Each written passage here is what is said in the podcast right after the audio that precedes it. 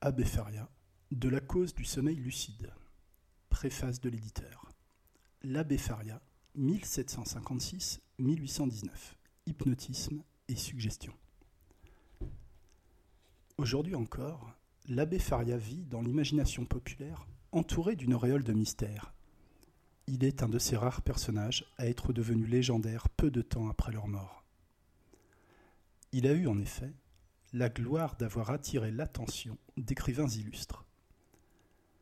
Mais la célébrité du nom de l'abbé Faria est surtout due à Alexandre Dumas père, le romancier et auteur dramatique le plus fécond et le plus populaire de France au cours du XIXe siècle.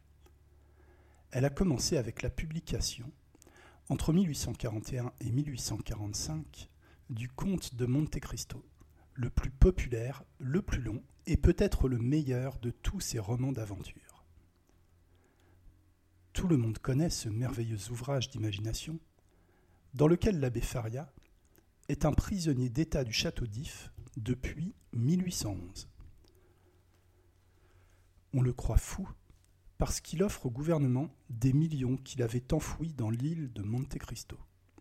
Il trouve un moyen de communiquer avec Edmond Dantes, le futur comte de Monte Cristo, qui est également dans la prison, et auquel il donne des leçons de diverses sciences, et en mourant, lui lègue des richesses incalculables. L'épisode Faria dans Monte Cristo n'est pas long, mais il est d'un charme exquis et frappe plus l'imagination et se fixe d'une façon plus indélébile dans la mémoire que tous les autres passages de ce roman. Quand on compare la vie de Faria avec son rôle dans le roman, on s'aperçoit que Dumas était très bien documenté et qu'il est un des rares auteurs, comme le montre Delgado, qui ait parfaitement compris le vrai caractère de Faria. Lorsqu'il avait choisi son héros, il avait été frappé sans doute à la fois par son origine, par la part qu'il avait prise à la Révolution française, et par le courage qu'il déploya dans ses conférences en défiant ses contradicteurs, mais aussi par la simplicité de son caractère, sa parfaite bonne foi et son inébranlable croyance dans les vérités chrétiennes, par sa patience à supporter avec dignité son malheur, et finalement par ses vastes connaissances philosophiques et historiques. Les origines. Des Indes au Portugal. José Custodio de Faria est né à Candolirne, un village de Bardes, à Goa, un comptoir portugais des Indes, le 31 mai 1756. La famille de Faria, chrétienne depuis plus de deux siècles, appartenait à la bourgeoisie de Bardes. Son père, Caetano Victorino de Faria avait fait ses études ecclésiastiques et avait reçu les ordres mineurs. Il renonça à la prêtrise après avoir rencontré une riche héritière du nom de Rosa Maria da Souza. Mais leur mariage ne fut pas heureux, et la naissance de José Custodio, après sept ans, n'apporta pas la paix désirée. Bien au contraire, la séparation fut décidée par consentement réciproque aux alentours de 1765. Caetano Victorino emmena son fils et reprit la soutane avant d'être ordonné prêtre, alors que sa mère devint religieuse à Goa. En 1771, le père prit la décision de partir pour Lisbonne, capitale du Portugal, avec son fils, qui était alors âgé de 15 ans. Ils quittèrent Goa le 21 ou le 22 février par le bateau et arrivèrent à Lisbonne le 23 novembre, après un voyage de neuf mois en mer. Arrivé à Lisbonne, le père Faria, avec les lettres de présentation qu'il apportait de Goa, fit la, connaissance de quelques personnages de la cour et devint un intime du nonce apostolique, archevêque de Tyr, auquel il présenta un mémoire sur les missions des Indes copié par le jeune Faria. Le nonce, ayant eu connaissance que le document était écrit par José Custodio, le félicita de son excellente calligraphie. En 1722, les deux Faria partirent pour Rome via Gênes, munis de lettres de recommandation du nonce à plusieurs personnages de la cité éternelle. Le but du père Faria était d'y acquérir le grade de docteur en théologie, avec l'intention d'avancer ainsi dans la carrière ecclésiastique et de s'occuper de l'instruction de son fils. Le père prit, après quelque temps, le titre qu'il ambitionnait et retourna à Lisbonne vers 1777, où il fut reçu à la cour. Par contre, José Custodio continua ses études à Rome comme interne dans le collège de Propaganda Fide jusqu'en 1780, où il obtint son doctorat et fut ordonné prêtre le 12 mars. Dans sa thèse, il défendit les positions théologiques de Existentia Dei, Deo Uno et Divina Revelation, et il dédia son travail à la reine Maria et au roi Pedro III. Dans sa dédicace, il dit que grâce au roi José, il avait pu continuer ses études au collège de propaganda et qu'il avait l'intention de lui dédier sa thèse. Mais comme son protecteur était mort, il la présentait à sa fille et à son époux comme hommage et remerciement des bénéfices que son père et lui avaient reçus de leur royal bienfaiteur. Après avoir fini ses études, l'abbé Faria retourna à Lisbonne, où il fut aussi reçu à la cour. Le fait romanesque que son père était un prêtre et sa mère une religieuse causa un certain intérêt, surtout dans une partie du public aristocratique. Convaincu qu'il n'avait aucune chance d'avancement dans la carrière ecclésiastique au Portugal, il prit la résolution de quitter ce pays et de chercher ailleurs un terrain propre à son activité intellectuelle. Il décida de partir pour Paris au printemps de l'année 1788. L'établissement à Paris. 1788-1811. Quand Faria arrive à Paris à la veille de la Révolution de 1789, tout le monde parlait encore du magnétisme animal. Il y avait neuf ans que Franz Anton Mesmer avait publié son petit mais très célèbre mémoire qui, avec ses cures miraculeuses, l'avait rendu un des personnages les plus en vue de Paris. Mais sa gloire ne fut pas de longue durée. Les commissions chargées par le roi, en 1784, de l'examen du magnétisme animal, dans leur rapport, condamnait la théorie comme chimère et sa pratique comme contraire aux bonnes mœurs. Mesmer était l'objet de la risée publique et il quitta la ville à la fin de l'année 1784. À la même époque, le marquis de Puységur faisait la découverte du phénomène du somnambulisme provoqué sur un paysan nommé Victor, et cette découverte causait partout un grand retentissement. On pensait que les somnambules étaient doués d'une clairvoyance telle qu'ils pouvaient dévoiler le présent, le passé, le futur, qu'ils allaient diagnostiquer les maladies et indiquer les remèdes nécessaires non seulement à des personnes présentes, mais encore à celles qu'ils n'avaient jamais vues. Nul doute que Faria fut attiré par l'étude du nouveau phénomène, lui qui était avide de connaissances nouvelles.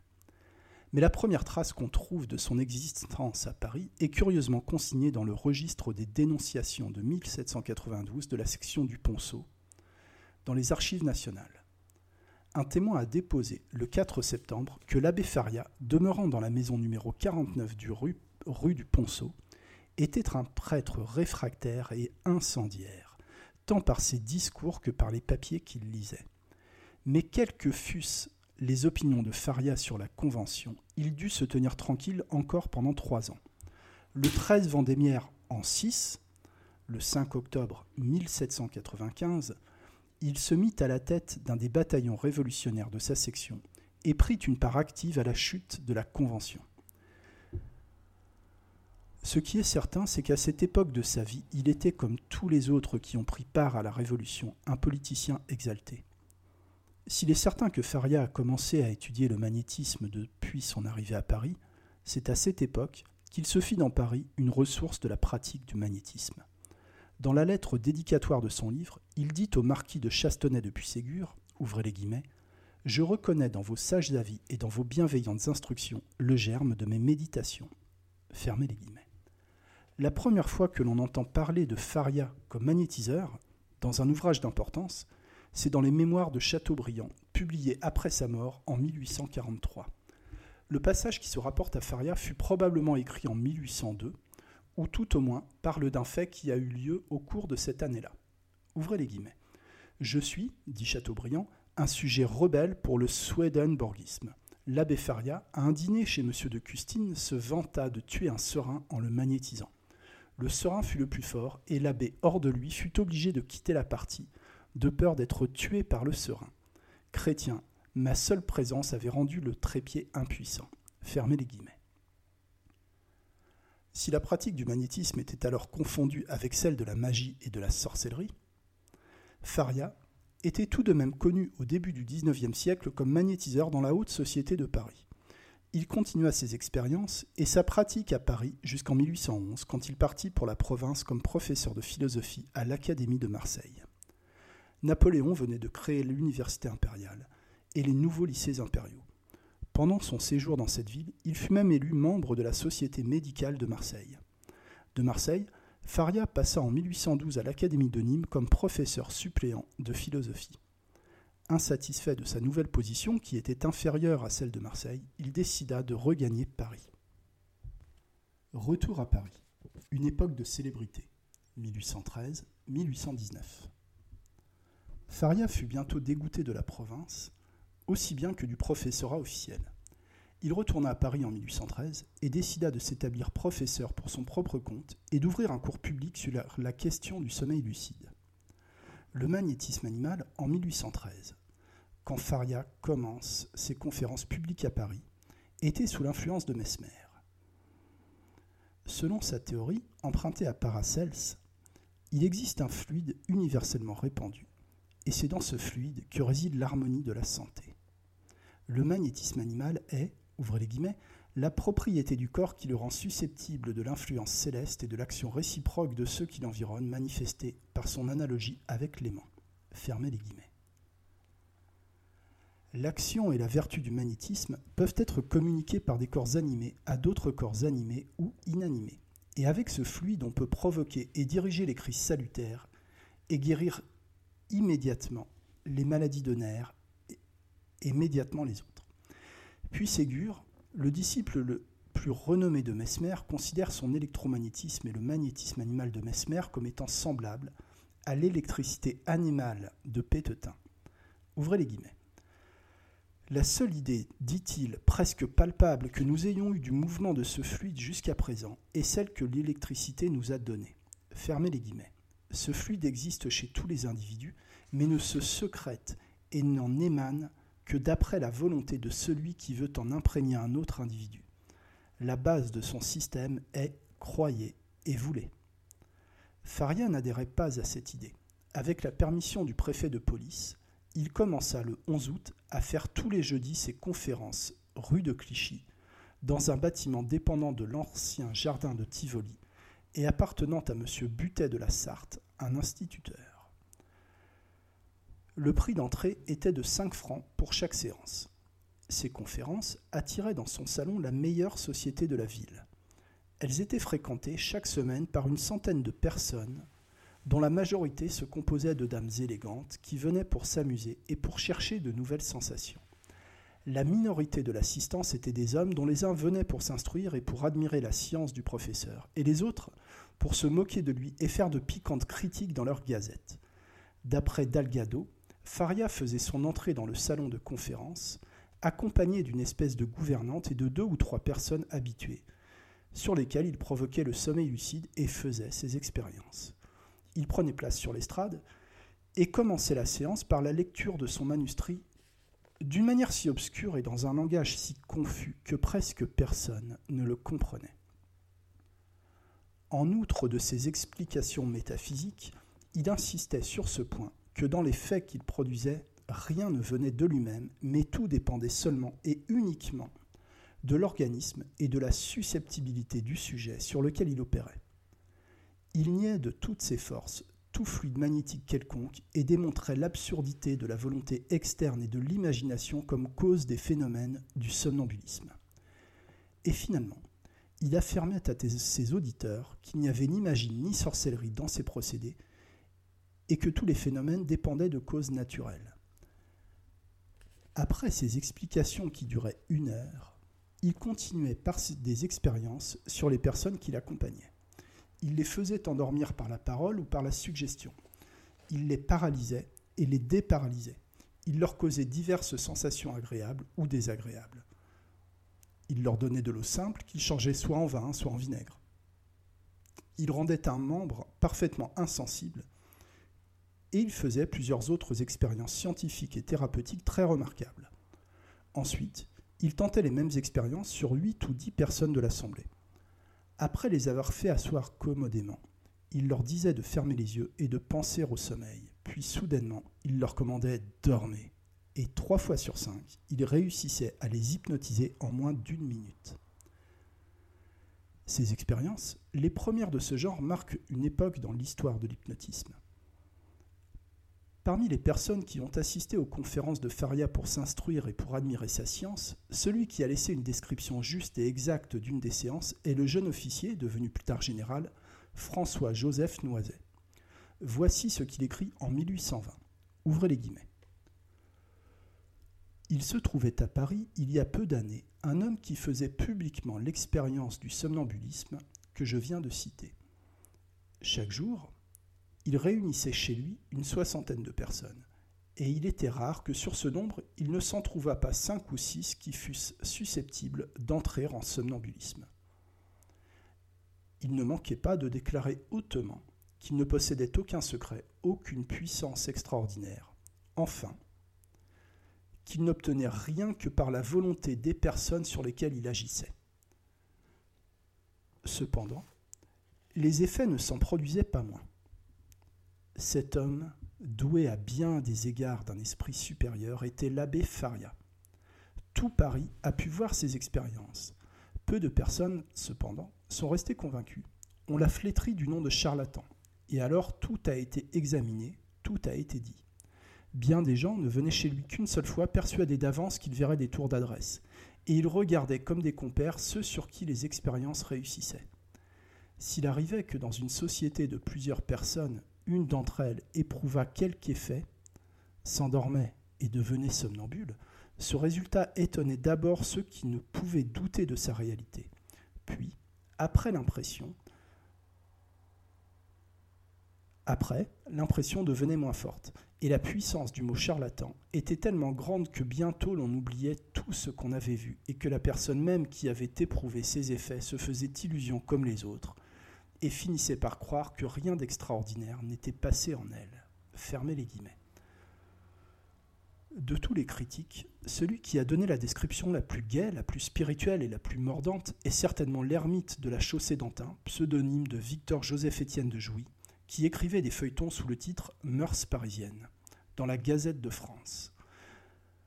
Son article écrit pour ridiculiser l'abbé Faria et ses séances est important parce qu'en guise de badinage et d'ironie, il contient quelques expériences scientifiques que l'on ne trouve pas ailleurs. Ouvrez les guillemets.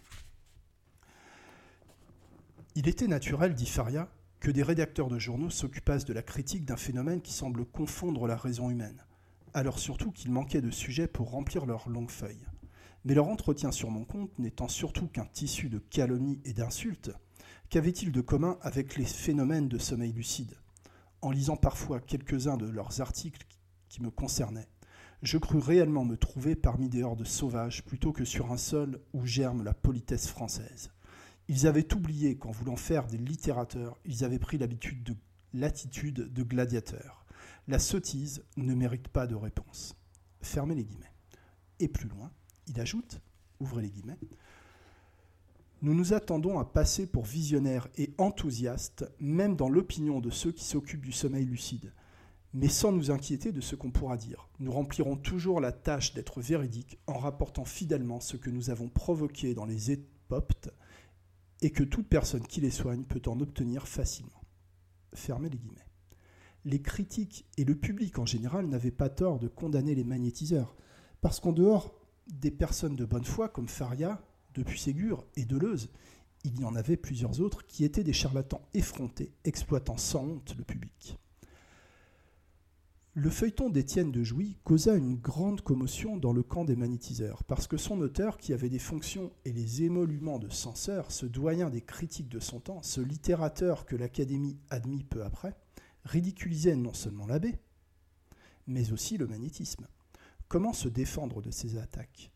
Faria défendait sa doctrine dans ses conférences et ne publiait rien, mais les magnétiseurs n'étaient pas du même avis. Comme aucun journal quotidien ne prenaient leur défense, une brochure anonyme, fut publiée, et cette brochure attribuait à Béal à cela de curieux qu'en prenant comme texte un passage de la Gazette, du commencement à la fin, elle n'a pas fait mention du nom de Faria. Il est vrai que l'abbé Faria ne défendait pas les vues orthodoxes du fluide magnétique. Nier le fluide magnétique de Mesmer et de ses disciples Pluy Ségur et Deleuze, c'était plus qu'une hérésie. Les annales du magnétisme animal par Lausanne et du Comon ne faisaient aucune mention de Faria. Tous les magnétiseurs faisaient cause commune avec les anti-magnétiseurs et le traitaient de charlatan. On le laissait se débrouiller de ses difficultés le mieux qu'il pouvait. De plus, comme prêtre, il n'était pas en odeur de sainteté auprès de ses collègues. L'étude du magnétisme était considérée comme antichrétienne et antimorale. Un personnage si en vue ne pouvait échapper ni au sarcasme du théâtre, ni au crayon du caricaturiste. Madame Victorine Maugirard publiait la Mesméromanie pour démontrer que, ouvrez les guillemets, tant va la cruche à l'eau qu'à la fin elle se casse. Fermez les guillemets. Cette pièce n'a pas l'importance de celle qui devait paraître trois ans plus tard. Elle ne contient aucune allusion personnelle à Faria, quoique quelques critiques aient lié son nom avec elle. Malgré toutes les critiques, malgré tous les sarcasmes et malgré toute la raillerie et la plaisanterie, les conférences de Faria continuèrent à être bien fréquentées, jusqu'au milieu de 1816, quand un beau jour, il reçut la visite dans son salon de M. Potier, un acteur bien connu et de grand mérite, qui exprima le désir de devenir son adepte et disciple. Après avoir capté la conférence du professeur, qui tomba dans le piège comme un enfant et feignit le sommeil lucide, et puis tout à coup s'écria en s'éveillant Eh bien, monsieur l'abbé, si vous magnétisez tout le monde comme moi, vous ne faites pas grand-chose. L'affaire s'ébruita, et le pauvre abbé fut considéré plus que jamais comme un grand imposteur, un grand jongleur. Potier fit écrire par Jules Vernet une pièce de théâtre la magnétismomanie, se réservant à lui-même le caractère de Faria ou Soporito. Le sujet de cette pièce est fort simple. Le voici en résumé. Léon, étudiant en médecine, est amoureux de Cécile, la fille unique de Soporito, le grand magnétiseur, dont la fortune est fort modeste mais qui jouit d'une réputation colossale. Léon déclare à Soporito qu'il est amoureux de sa fille et que s'il refuse de la lui accorder, il va exposer toute l'imposture du somnambulisme. Mais quel que soit le mérite littéraire de la pièce, tous sont unanimement d'accord pour affirmer qu'elle était bien représentée au théâtre.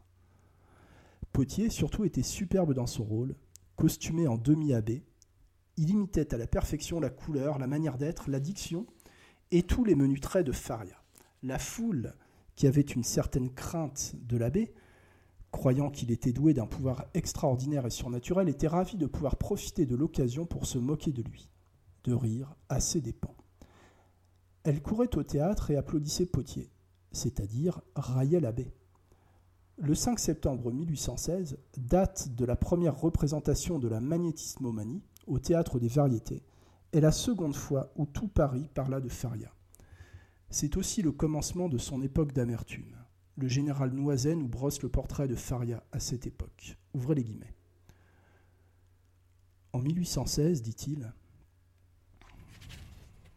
c'était un grand et beau vieillard, les cheveux noirs, à moitié grisonnants, le teint bronzé, la figure allongée, le nez busqué, les yeux grands et brillants, une espèce de belle tête de cheval, comme je me dis alors. J'appris qu'il était indien portugais. Fermez les guillemets c'est le journal des débats qui fit la meilleure critique du vaudeville et abîma le plus Faria. Il existe beaucoup d'écrits de cette époque, soit en faveur du magnétisme, soit contre lui, qui sont vraiment monotones. Faria se réfère à ce vaudeville dans la préface de son livre de la manière suivante. Ouvrez les guillemets. Je ne sais pas si l'auteur de la trop célèbre Magnétismomanie avait publié sa production pour exprimer son opinion d'incrédulité ou pour répondre à l'aiguillon d'une spéculation lucrative. Quoi qu'il en soit, je dois le prévenir, ainsi que le directeur et les acteurs, qu'ils sont aussi l'objet de mon travail. Ils ont besoin de savoir que ce qui est intrinsèquement une affaire d'importance ne peut pas être un sujet d'amusement public. Si mon état ne me l'eût pas défendu, j'aurais même ajouté à la magnétismomanie une nouvelle scène extrêmement piquante. C'était d'endormir sur la scène même quelqu'un des acteurs qui, par sa propre expérience, connaissait déjà le poids et la valeur du mot dormez et d'accompagner ce sommeil d'une violente convulsion qui l'aurait forcé à se rouler sur la scène en désorienté. Fermez les guillemets. Après juillet 1816, Ces séances tombèrent dans le ridicule qui anéantit tout, surtout à Paris. Dénigré par la presse, hué sur le théâtre, méprisé par ses collègues du magnétisme et par ses collègues ecclésiastiques, il fut obligé de fermer son salon de conférence. Sa recette cessa. Il tomba dans l'indigence et se trouva heureux d'aller cacher sa défaite dans un pensionnat de demoiselles, de leur servir d'aumônier et de leur dire la messe. Les attaques contre sa doctrine l'obligèrent à écrire son livre De la cause du sommeil lucide. Ouvrez les guillemets. Sans cet aiguillon, dit-il, qui pique vivement mon honneur, je me serais condamné à me taire sur la cause du sommeil lucide, persuadé que je n'ai rien à enseigner dans une ville où j'ai tout à apprendre. Fermez les guillemets. Dernier acte. La publication de De la cause du sommeil lucide, 1819. Faria n'admet la théorie d'aucun de ses contemporains. Ouvrez les guillemets. Je ne puis pas concevoir, dit-il, comment l'espèce humaine fut assez bizarre pour aller chercher la cause de ce phénomène dans un baquet, dans une volonté externe, dans un fluide magnétique, dans une chaleur animale, et dans mille autres extravagances ridicules de ce genre. Fermez les guillemets. Il n'y a rien qui puisse justifier la dénomination de magnétisme animal pour signifier l'action d'endormir. Il change pourtant les mots magnétisme animal, magnétiseur et magnétisé en concentration, concentrateur et concentré. Et de même, somnambule et somnambulisme en épopte et sommeil lucide pour écarter l'idée du fluide magnétique dans l'hypnotisme. L'ouvrage aborde de nombreux thèmes importants. Premièrement, sur la cause du sommeil lucide. Deuxièmement, sur les procédés employés pour le provoquer. Troisièmement, sur ses symptômes. Quatrièmement, sur sa nature. Et cinquièmement, sur la théorie qui explique ces divers phénomènes.